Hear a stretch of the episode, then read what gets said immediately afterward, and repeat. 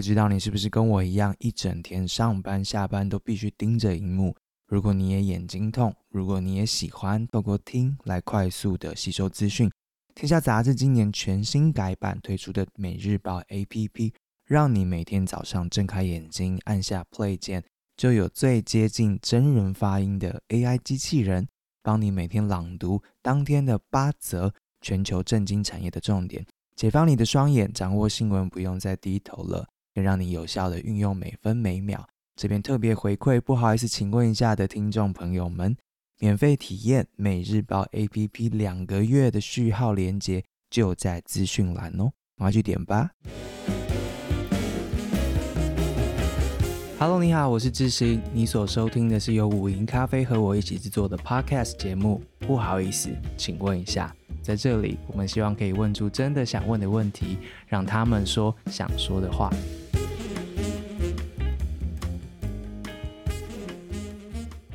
Hello，不好意思，请问一下的各位听众朋友，大家好。你今天要听到的单元是 Reading My Reading，最近看什么？这个单元呢，是希望就是跟大家分享一下平常看到的一些有趣的、重要的、心里面一直没有散去的一些讯息，然后也鼓励自己就是去发掘一些啊文件啊等等的。如果你跟我一样上班非常的忙碌，然后但是同时想要关注生活圈之外的事情的话，那欢迎你，就是可以跟我交换一下你平常在看的东西，就是寄给我。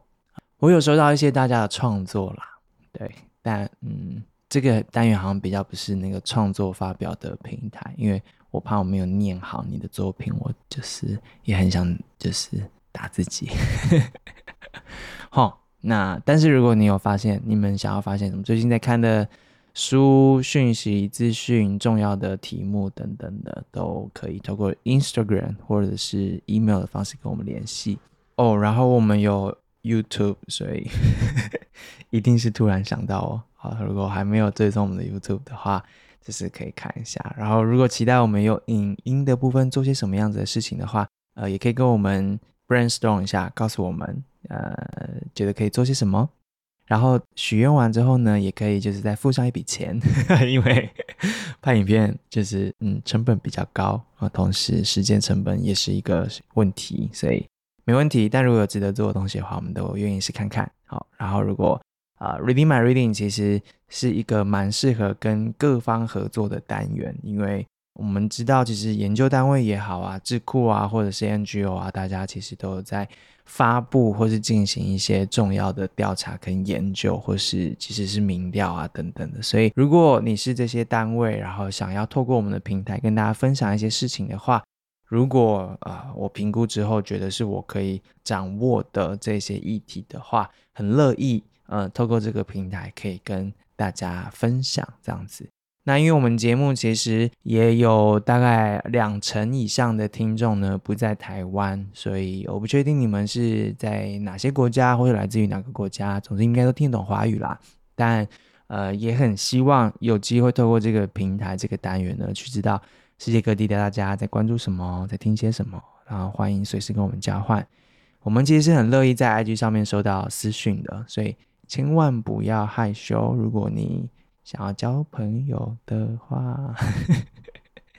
好好奇怪啊，好奇怪的叔叔。好，回到正题，今天要跟大家分享的东西呢，是一篇我在那个全球早安新闻串联这个社团里面，是的，我潜水一直在里面潜水，虽然曾经在那边当过来宾这样子，然后呃看到的一个呃成员他分享他的翻译，他翻了一篇东西，然后这个东西呢，我之前其实在。采访呃乌克兰的时候，其实有看过这篇文章，在那个大西洋 Council Council 要翻大西洋委员会的网站上面，其实有看到这个东西，然后很很开心它翻译出来了。那这个题目呢，这篇文章呢，其实是二零二零年五月二十二号的一场活动，这样子。那嗯，离现在有三年之久。可是为什么现在想要分享呢？主要是因为。台湾明年要总统大选了嘛，然后嗯，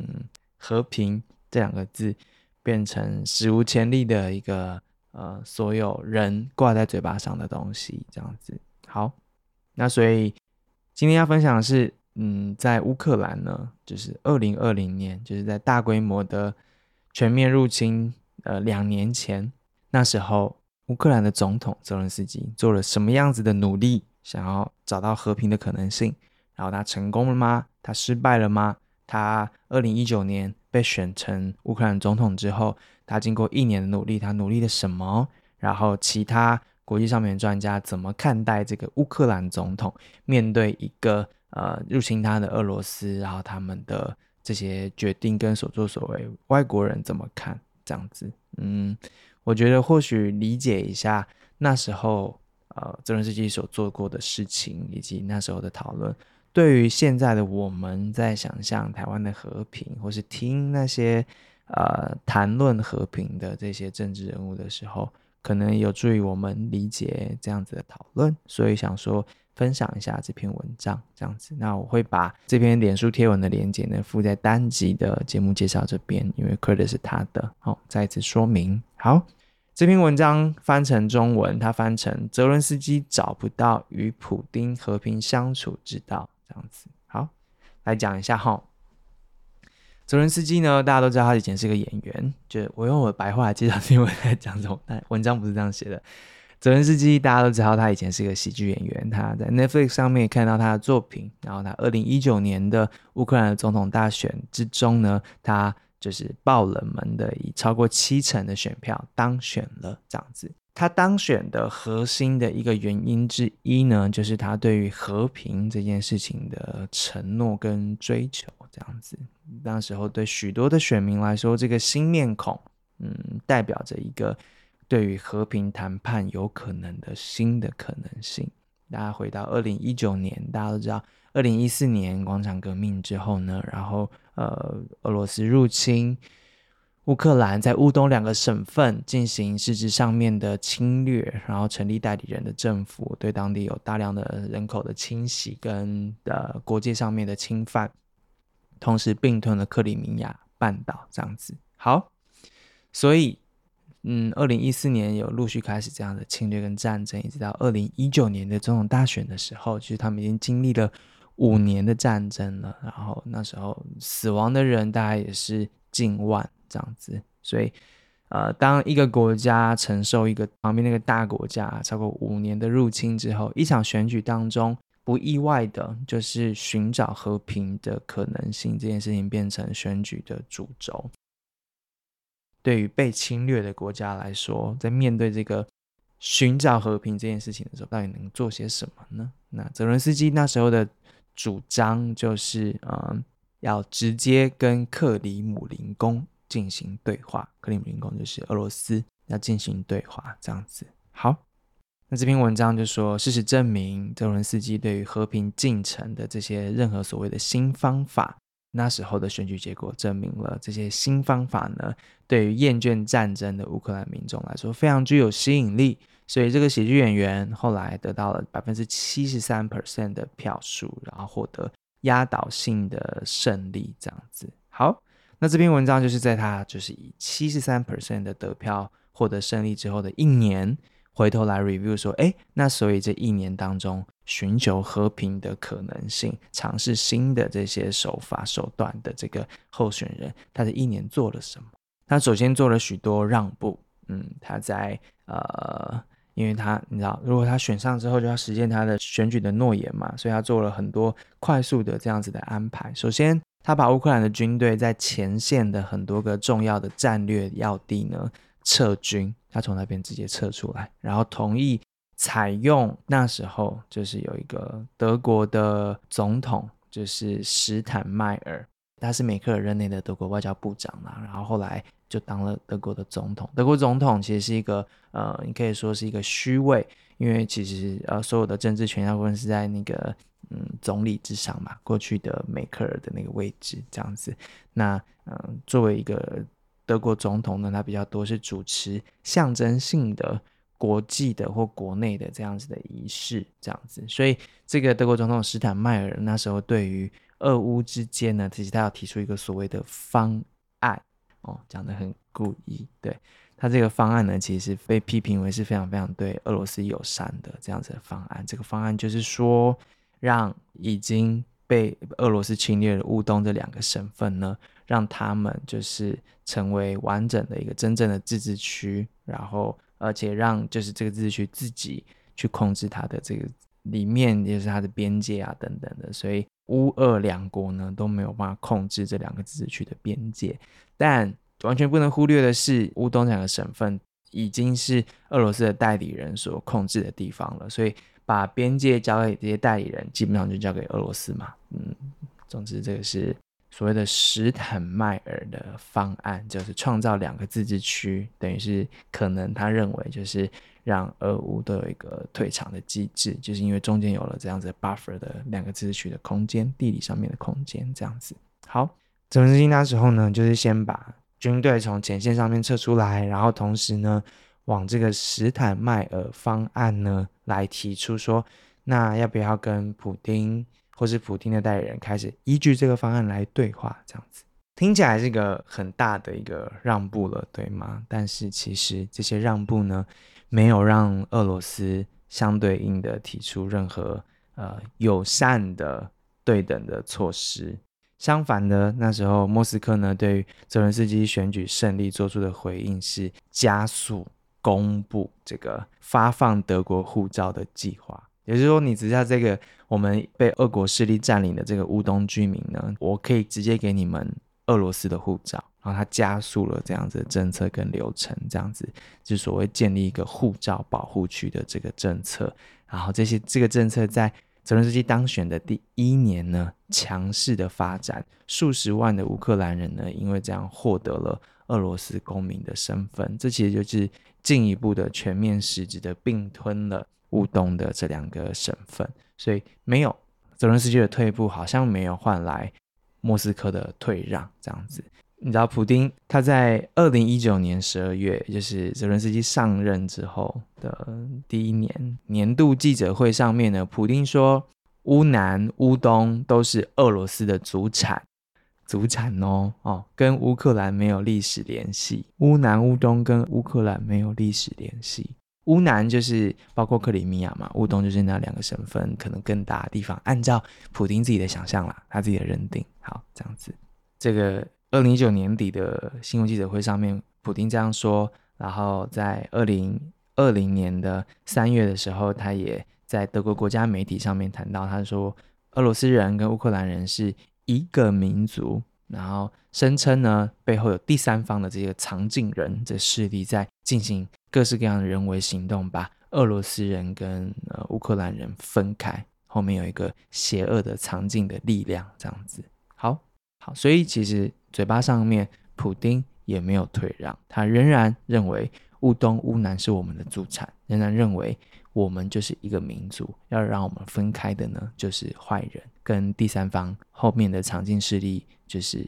协作的人。好，所以泽伦斯基退让了，但是莫斯科普丁并没有这样子。好，但是呃，泽伦斯基选择继续所谓的推动的和平，所以在他当总统的第一年的这个记者周年记者会上面呢，他宣誓我已经准备好跟普丁进行直接的对话。那希望可以展开这样子的峰会。他声称那时候已经有一些替代性的方案，然后他没有说细节，他只说有一些替代性的方案可以供这样子对话展开，这样子。嗯，但这些所谓的替代方案呢，看起来克里姆林宫是都没有兴趣，所以没有进入这样直接的对话，这样子。这个是泽伦斯基第一年发生过的两边陆续做的一些事情，以及第一年那时候的表态。那这个大西洋委员会呢，就在这个一周年的时候也办了一场活动，去听听看其他专家们对于泽伦斯基的第一年这样寻求和平的种种的尝试啊，跟这样的状态啊，有什么样子的看法？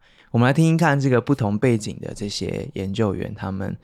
个别怎么看这样子。首先是大西洋委员会的欧亚中心的资深研究员，他说。嗯，泽伦斯基以为他的当选呢，可以打开跟普丁寻找这样和平的可能性，但是因为泽伦斯基他是你知道喜剧演员嘛，所以他缺乏外交政策，他没有经验，所以这一年呢，其实没有得到任何的进展。那这一年呢，其实只是显示出了泽伦斯基的自欺欺人，他对于俄罗斯日复一日的这样子对乌克兰的攻击呢，乌克兰总统保持沉默。泽伦斯基这样子的作为呢，正好落入了克里姆林宫的叙事，掉入了克里姆林宫的叙事的逻辑里面，就是嗯，俄罗斯不是侵略者跟占领者，而是内战中的中立第三方。同样令人担忧的是，缺乏外交经验的总统团队跟他在谈判当中犯下的低级的战略的错误。这些趋势最明显的例子是，他们决定允许。俄罗斯控制的这个乌东两个省份的这些政府官员呢，去签署了一些正式的文件，这是他们首次被承认代表了这些所谓的分离主义的共和国。也就是透过这样子的签署正式的会议呢，其实泽伦斯基的团队去认可了这些在当地占领了乌东的这些。政治人物他们的合理性跟合法性这样子，最担忧的就是总统泽伦斯基在工作上面的不成熟，很大程度是因为他的核心团队呢，完全是由他以前喜剧团队的长期合作伙伴跟娱乐行业的律师所组成的。这对于乌克兰总统，他翻成制式成长，就是说乌克兰总统要就是要学习嘛，这样子的身边的人对他学习并没有帮助。好，这个是这一位欧亚中心的资深研究员。他所写的，他主要批评的是泽伦斯基的背景，还有他在外交政策上面的不成熟，以及他身边的人这样子。另外是一个宾州大学拜登外交全球中心的常务董事，他现在是美国驻欧洲安全和合作的大使。他说，在泽伦斯基当选的第一年，虽然偶尔有俘虏交换啊这些小小的这些协议，但是由于俄罗斯并未放弃控制。乌克兰的这些战略目标谈判仍然停滞不前，所以其实就是一个冷酷严峻的地缘政治的现实。除非俄罗斯因为对于这个乌东持续占领付出了不可接受的高昂代价，不然的话，克里姆林宫就将继续持续进行这样子对乌克兰的消耗战，然后借由呢黑钱以及寡头影响力来实现。在乌克兰战争当中，他们想要实现的目标，黑钱其实就是贪腐，然后寡头影响力就是这些商业巨擘。这长期以来在乌克兰境内都是一个对于民主发展最大、最大、最大的那个弱点跟障碍。而俄罗斯也长期利用这样子的方式去影响，就是乌克兰境内的政策啊，或是民主。这个是这一位现任的美国驻欧洲安全和合作大使他对第一年的看法。其实觉得意思就是没有什么进展啦，然后一切都回到地缘政治最残忍的现实，就是反正俄罗斯我这样占领的乌东，占领克里米亚，然后对你国内就是用钱买啊这样子的渗透啊，其实对我来说并没有付出太大的高昂的成本，所以我干嘛跟你坐下来谈和平呢？白话说大概就是这样子。好，下一位专家是来自于乌克兰的这个新欧洲中心智库的创始人，这样子，他说。前乌克兰总统波罗申科追求的是在乌东采取安全至上的战略，但继任者泽伦斯基采取了一种称为“人民第一”的替代方法。这个政策取得的成功非常的有限，包括了三轮的俘虏交换，以及在乌东的一个地方重建的一座桥，去改善当地人民的生活。泽伦斯基表现出结束战争的明确的政治意愿，他自己表达这个政治意愿，但他没有等待普丁那方释出任何的善意。相反的，泽伦斯基自己已做出一系列不受欢迎的单方面的让步，进一步引发乌克兰国内的抗议跟广泛的批评。这样子，这些让步呢，包括了刚刚提到的史坦迈尔方案的和平进程，然后同意。部队从前线多个战略要地撤离，同时俄罗斯没有采取任何实质性的回应的措施。那结果是什么呢？显而易见的事情是，关键来了，基辅的政治意愿没有办法结束战争，莫斯科掌握了实现和平的关键。这是从泽伦斯基总统上任第一年得出的最重要的结论。现在很大程度将取决于普丁是否能够理解，乌克兰社会不会允许任何乌克兰总统按照俄罗斯的条件接受和平。普丁还需要认知到，泽伦斯基的总统任期呢，当时看起来，嗯，是结束欧洲唯一一场持续战争的独特机会。如果普丁拒绝承认这一点，那个包括美国在内的这些国际社会就需要明确的向普丁。强调传达这一点。这个是这个乌克兰的智库的创始人，当时他在二零二零年泽伦斯基当总统第一年所说的。现在看起来很讽刺吧？因为当时他们认为，因为嗯，你知道，泽伦斯基是一个如此大量让步，然后所谓要追求和平的这样子一个乌克兰总统，跟过去的乌克兰总统比起来，都特别特别软，这样子，特别特别渴望得到和平，然后单方面的做出了许多许多许多的让步。那那时候他就说：“哎，那普丁，你要知道啊，这个总统可能是你唯一创下和平的这样子的机会，如果你真的想要和平的话，这样，但没有。你看看后来发生什么样的事情？面对这个特别特别软、特别特别让步、特别特别想要和平的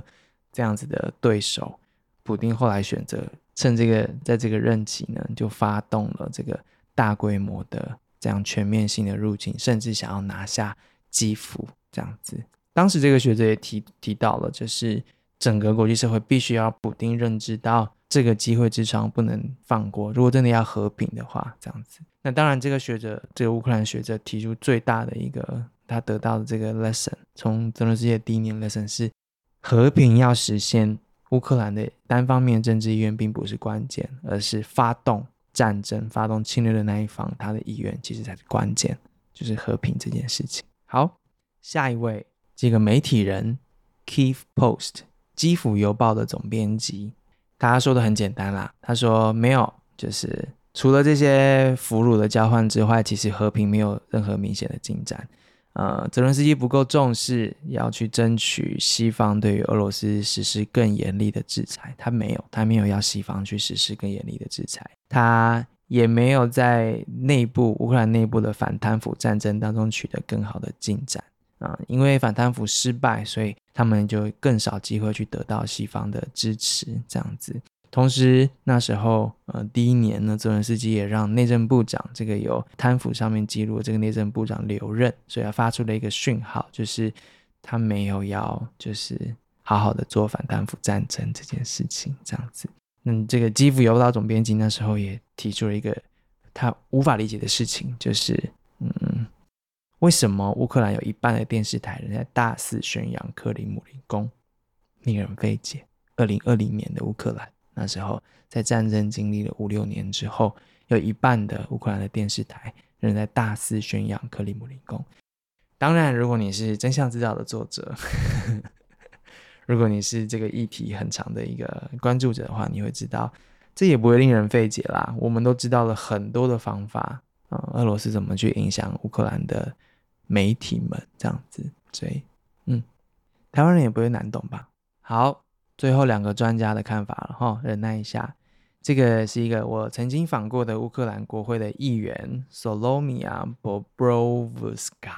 Solomia 那时候啊就在这个大西洋委员会的一周年的活动上面说，啊、泽伦斯基不知道是经验不足还是缺乏知识，泽伦斯基总统一次又一次的犯错。我认为他关于创立了一个。来自俄罗斯占领的乌东地区代表组成的咨询委员会的这个想法呢，是特别严重的错误。他可能将普丁的这些代理人，呃，视为合法的，并且把他们放置在跟乌克兰政府官员平等的地位，这是绝对不可接受的。这个前面有另外专家有提到这件事情。除了这些错误之外呢，其实泽伦斯基并没有获得重大的进展。这边指的是他当选的第一年。俘虏交换这件事情在二零一四年以来一直是常见的事件，所以其实没什么好特别的。泽伦斯基沿着前线撤军的这些事情呢，以惨败来告终，就是说他撤军以以为会换来对方的退让等等，没有，他的撤军的这些努力呢，惨败这样子。乌克兰部队从阵地不断的往后撤，然后随即被违反了停火协定的这些俄罗斯的势力，这些部队呢，占领了那个他们撤出的地方。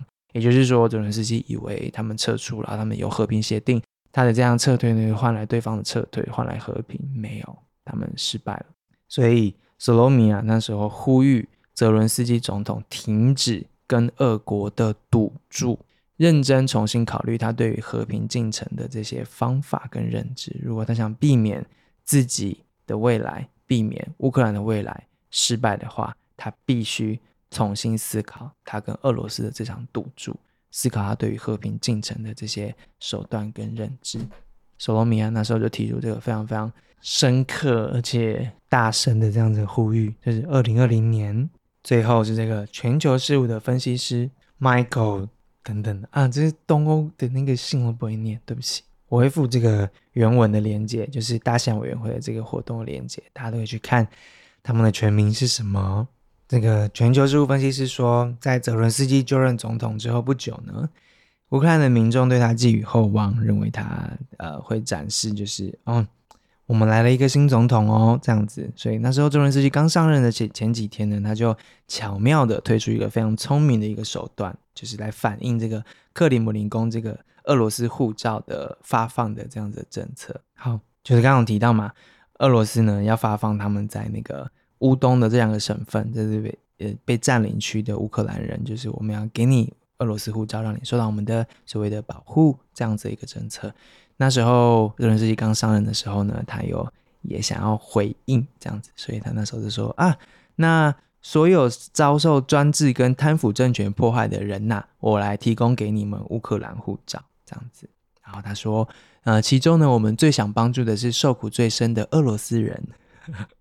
也是很会打嘴嘴皮子啊。好，这是一开始这个泽伦斯基刚上任前几天，就是巧妙的一手这样子。好，那时候大家觉得哦，这个总统不一样哦，蛮灵活的哦，然哦，好像可以有办法跟那个呃旁边的国家对话一下哦，这样子。不幸的是，全球事务分析师 Michael 什么什么的 Borbotrakiev 等等，他说不幸的是，事实证明这种早期的精彩表现只是一个特例，不是常态。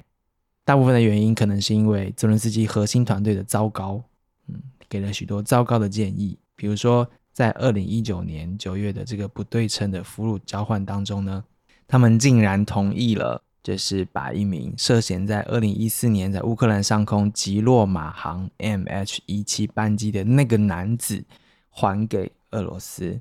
一年过去了，乌东的死亡人数仍然持续的攀升。与此同时，有俄罗斯支持的这些武装分子采取更大胆的新战术，每天都在阻止欧洲安全和合作组织的国际监察员。这不是我们在二零一九年选泽伦斯基当总统的时候所期待的这些结果。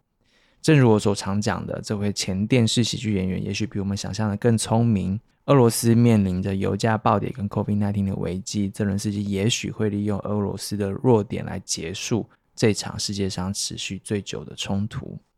不幸的，全球分析师的最后这段话并没有发生。好，以上这篇二零二零年的五月的文章呢，提供给大家。这篇文章回顾了泽伦斯基这个以寻求和平，然后取得七成选票的这个喜剧演员，他上任第一年之后，所有的让步，所有的寻求和平。让我们看见了什么？这些几位的专家都有他们提供的这些观察跟 lesson learn 给大家参考。我想接下来的半年，我们会不断的细思和平的重要性，以及保卫和平的策略，然后保卫和平的最终的价值跟目标是什么？希望今天这期对你来说有帮助。如果觉得这个单元对你还不错的话，如果觉得这篇文章对你的朋友有帮助的话，欢迎帮我们分享。记得留言、按赞，给我们五颗星等等的。记得，如果手边们宽裕的话，可以抖那一下支持我们，让我们可以继续做下去。好，三十分钟到了，这是今天的 Reading My Reading，谢谢你的时间，下次再见，拜拜。